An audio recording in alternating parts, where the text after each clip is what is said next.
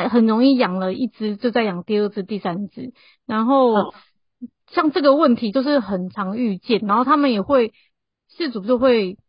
可能挑自己喜欢的猫回去，然后可能就会遇到一些问题。像这种新旧猫相处，然后或者是多猫家庭，你有没有什么就是建议或者是分享？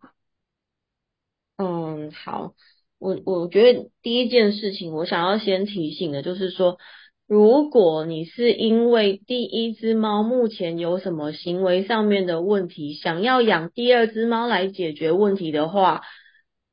这不是一个很好的方法，OK？因为你就算把第二只猫带回来了，你还是没有解决第一只猫的问题。嗯、你不能把这个工作丢在第二只猫身上。对对对对很多养狗的人也会有这个问题。我的狗好胆小，所以我养一只大胆一点的来来来陪它，嗯之类的。没有没有，不要不要这样子，OK？所以如如果是。这样子的出发点的话，我觉得对两只猫其实都非常的不公平。因为对第一只猫来说，它要把它的资源给无条件、莫名其妙分享出去；那对第二只猫来说，它在完全没有心理准备状况下，到人家家里面，到另外一只猫的领域范围里面去。好，那万一这样的事情还是发生了，或者说这是有计划的，就是继续养第二只猫的话，那我觉得可能。有一些呃，就是工作要先做好啦，哦，就是你的你的新猫要进来的时候，你千万不要想说就把它丢进去，然后拉拉哎，我的意思拉拉就是说，就是让他们碰撞，然后让他们冲突，好像就没事了，因为可能很多就是人会分享说，哦，我们家猫打一打就没事了这样子，嗯，好，是猫老实说。不不到不到那种很逼不得已的状况，他们是不会愿意用打架的方式来解决问题的。因为打架在生存的这这个观点上面，它本来就是很耗能，嗯，然后它是会对个体是有很大的损伤的这样子。好，所以这种打一打，然后看起来没事，我通常都会说那个叫做恐怖平衡，嗯嗯。这个恐怖平衡就是不能戳的秘密，不能把它戳开。就是我的意思是，如果他们是在一个恐怖平衡里面，万一你今天的生活资源有什么状况，或者是你跟猫咪的互动陪伴有什么问题，或是一个其他的什么事情的话，他们的压力非常大，它可能就一触即发。它就像是一个绷到很紧的气球，你只要稍微再多一点压力，它就会爆炸。嗯。那可能就会是变成生理身体出状况了。对，就是有些猫可能它不会真的打，但它可能就越来越瘦，或者它变得很边缘化，它不不来互动了，它就是躲在旁边。嗯、对，那如果说哎，就是我我讲一个，就是不见呃只见新人笑，不见旧人哭啦。就是如果如果新来的猫就又是又是很亲人化，那老原原本的猫可能会开始被很边缘化，这是也是有可能发生的。没有打。嗯那可能大部分人会觉得没有打好像就没事，可是殊不知其实默默的就是在心里在淌血这样子。嗯，嗯，OK，所以我们新进来的猫咪，你等于是在把两个领域气味不同的个体要去做融合这件事情。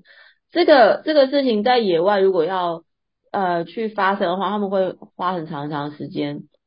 那但是因为野外空间他们是。比较没有环境上面的限制嘛，所以那个融合的过程可能会呃，我们不容易看到，但是它可能也比较不会有演变成我们家里面打到不可开交那种情况，因为不合顶多就是我我我我包袱宽宽的，我我离开这边，对不对？嗯、可是住在我们生活环境里面，没有人可以潇洒的提着行李就走啊，对。对啊，所以猫咪进来的时候，你的新进猫咪，你一定要帮它安排它自己的专属空间。嗯，哦，它的房间也好，或是你的空间不够，你要用笼子也好，都好。但是你要让这只猫有它的归属感。哦，就是这个这个空间里面的东西都是它的，这里面都是它的气味，让猫咪可以花一点时间在这里面把它的气味给建立起来。那我讲气味建立起来的概念，就很像这只猫在这里住下来了。它在它的门口可以挂上，比如说我叫肥肥，它就写这里是肥肥的房子，肥肥仔。这样子。嗯、OK，谁谁谁的房子，它可以把门牌挂上去，让其他的猫知道说，哦，有只猫住在这里。嗯，所以这个就是它的房间。好，然后再慢慢的、慢慢的让这一只新来的猫先去，先跟人建立生活上面的关系。所以人进去喂食的规律、互动的频率也是要有限制的，而不是说一直去关注新猫，然后让新猫很紧张，然后让原本的猫觉得说奇怪，你为什么一直往那边跑？嗯，这样子。OK，嗯，那到后面可能才是慢慢的去交换它们的气味，因为它气味如果已经成立了，它在里面是很舒适的，这只猫吃就会很正常，大便很正常，看到人来会欢迎。哦，然后会有一些互动或是磨蹭，那你就会知道说啊，它可能适应这边了。那等到它适应之后，我们再来做交换气味，交换气味，OK，没问题，我们才可能把门的屏障去做到可能一些视觉上面可以看得到，隔着门，隔着栅门可以看到对方，好，然后再去观察他们的互动。我们不要要求猫咪要隔着门。然后还要一起吃东西，不要做这种事情。嗯，不要隔着门，然后还要一起吃东西，这是什么什么意思？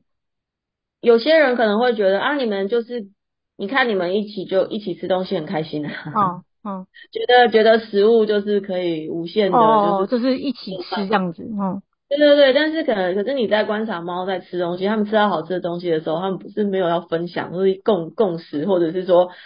揪团吃饭这种行为吧，应该没看过吧？对，拿到好吃的东西自己叼走，然后去旁边默默的吃啊。嗯，怎么怎么还会跟另外一只猫就是坐那边排排坐吃果果？嗯嗯嗯，比较难啦。对，那如果说我为了吃你那一口肉，你还要去忍受这只猫在我旁边的话，有些猫做不到，有些猫可能就算了，为了五斗米我折腰。嗯嗯，但是就是有压力。这样子，对，并不一定是开心的，所以我觉得这件事情可能跟狗就是不太一样，这样，嗯嗯，嗯对对对，所以所以那那也有很多就是想养狗又想养猫的人，他刚刚这样子，你刚刚讲的这个过程也适用于狗跟猫的相处过程吗？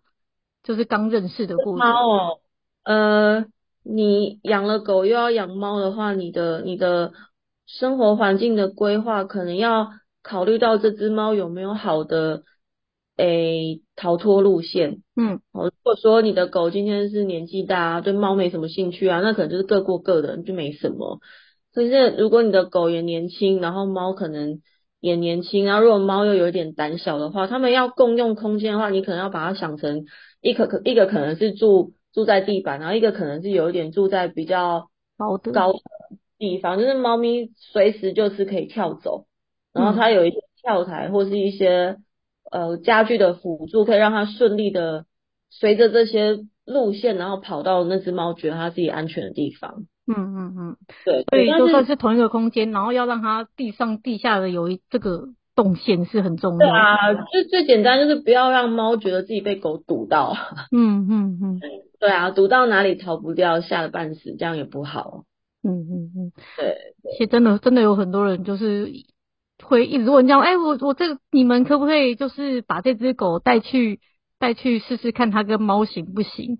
然后或者是他们想要直接来带带这只狗，然后来店里看某只猫，这样行不行？其实这样子都是看不准的啦，因为那个不是不是真实的环境，跟也不是那一只狗或猫嘛。嗯，当然当然，对对，嗯、所以对自己的原本的宠物可能要多一点掌握跟了解，然后如果。家里面的宠物，你要考虑到新增一个家庭成员对它的影响会有多大？你觉得怎么样的猫跟怎么样的狗比较适合？就是养，再再让主人继续去养第二只其他的狗或猫？嗯，我觉得这真的很难说，这没有这没有什么公式哎。还是还是其实你还是觉得其实都不要都不要比较好。如果你的你的。你的空间是充足的，如果你的空间是充充足的，然后你你如果说要再去多增加一只宠物，然后你有充足的空间去隔离跟重新介绍的话，我觉得那没有关系。嗯嗯，但我觉得很多时候也不是说我想养就养得到嘛，有时候就是老天决定丢给你一只新猫还是一只狗的时候，你也挡不住。哎呀，对啊，那你你就是抓住一个原则，回带回家之后，你要先让这只新来的动物有安身立命的一个过程。嗯嗯嗯，他觉得在你家待下来是安全的，而不是说怎么住了这么久，我还觉得自己好像不属于这边。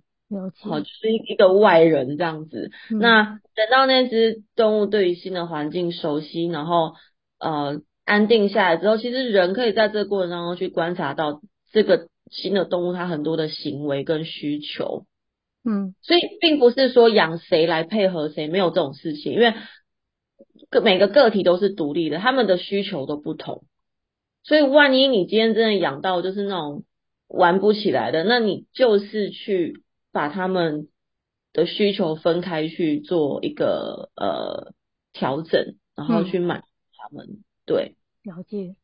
对啊，所以如果是狗，然后是猫，那有的时候真的可能就是水火不容啊。那水火不容状况下，你也不要要求他们一定要能够接纳对方，大不了就是做一个门隔起来，分开生活，分开生活，因为。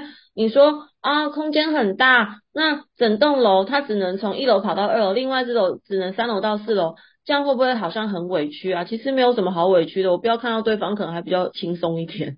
对，嗯，对啊，对啊，嗯、所以没有去做空间的隔离，对于有冲突或是会可能产生冲突的动物来讲，那都是隐形的压力，只是你看不到它在哪里。嗯嗯，